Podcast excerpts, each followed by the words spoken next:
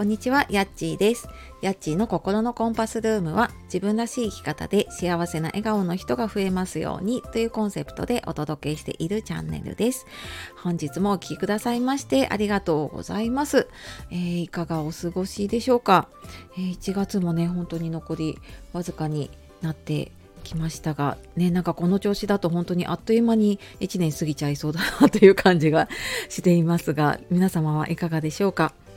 で1月に入ってねあなんか今年こそこれ頑張ろうとかねあの年の初めに立てた目標とか新年の抱負とかはどうでしょうかでなんかねあのあそういえばそんなのあったって今思った方いるかもしれないので、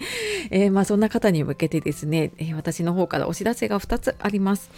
えーとまずはですね2月にやりたいことに時間が使える無料のワークショップをやります。えー、何度かやっているね、タイムマネジメントの講座になるんですけれども、えー、自分のためにね、時間が使いたいとか、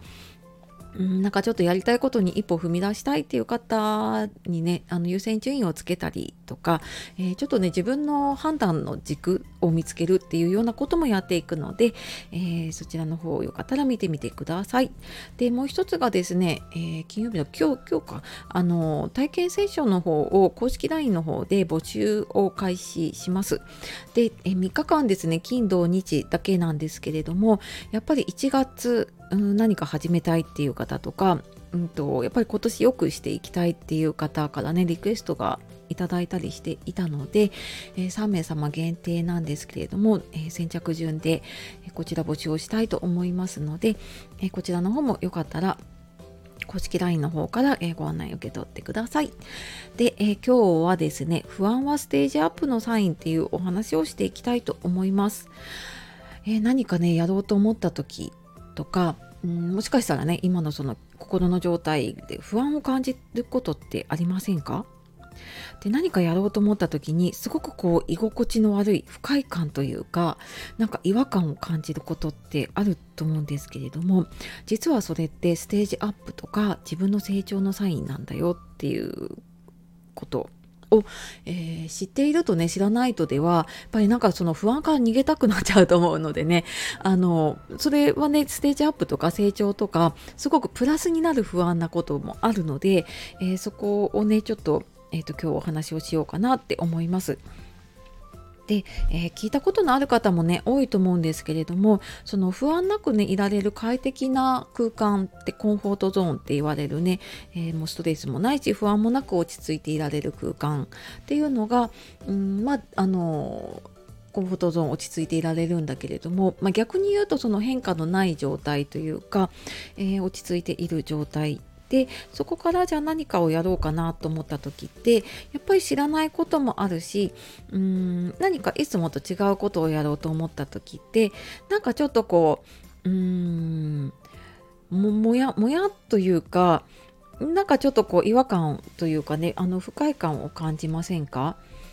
例えば何かいつも行っている場所とかだったらいいんだけれどもちょっといつもと違う場所に行かなきゃいけないとか何か初めてのことをやらなきゃいけないとか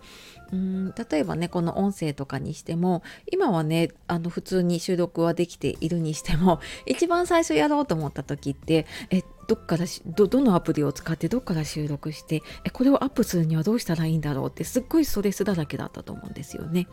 でただなんかそれを抜け出していくとうんとまあ、それが、えーと、今普通にできているのであれば多分そのコンフォートゾーンっていうね快適にいられる空間が広がって自分自身が成長しているっていうことなんですよね。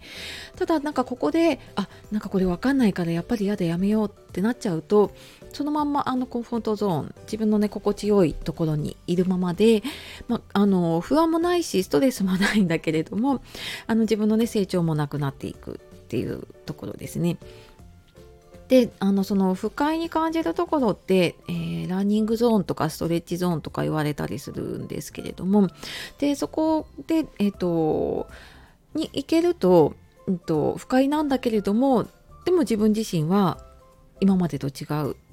ところに踏み出して成長ができていてでただなんかさらにそれよりもちょっとあの飛び出してしまうとね今度パニックゾーンっていうもうちょっとあのストレスだらけな状態、まあ、ちょっとあの精神的にね負担の大きい状態になっちゃうので、まあ、そこまではいかない間でそのラーニングゾーンっていうところにいたりとかもしくはねもうそこがあの特に不快じゃなければね多分コンフォートゾーンが広がっていくと思います。でただこれやっぱりあの年齢とともにそのコンフォートゾーンって狭くなっていくって言われていてなんとなくね私も思うんですよね。若い時ってチャレンジするのが怖くなかったりまあこれ子供の時とか思い出すとねわかると思うんですけれどもなんかもうなんだろうな。今だったらこんなことやらないなってっていうこととかもあの高いところに登ったりとかねあの結構無茶なことをしたと思うんですよ。これやったら絶対次の日疲れるなっていうこととか今だったらやめるけれども全然そんなの関係なく全力でねあのやってたと思うんです。だけどだんだんだんだんやっぱりそこが狭くなっていくともうチャレンジしなくなっていっちゃうんですよね。でなのでねやっぱりちょっと年とともにあの何かやろうと思う時の負荷はすごく大きくなるんだけれどもただやっぱりあのすでにもう狭くなっているかもしれないのでねそこを元に戻すためにはやっぱりあのちょっとこう負荷をかけるストレスをかけるでちょっと不安になるんだけれどもあこれはなんか今私は一歩踏み出してるんだなっていうふうに思うと多分その不安って怖くなくなっていったりとかするので えなんか一歩踏み出す時にねあちょっと怖いなとか不安だなと思った時にはああのこれ大丈夫な不安なんだっていうふうに 思っていると、えー、一歩踏み出してねそこからあの進んでいけると思います。というわけで、えー、今日は不安はステージアップのサインということでお話をしてきました。最後まで聞いてくださいましてありがとうございました。では素敵な一日をお過ごしください。さようなら。またね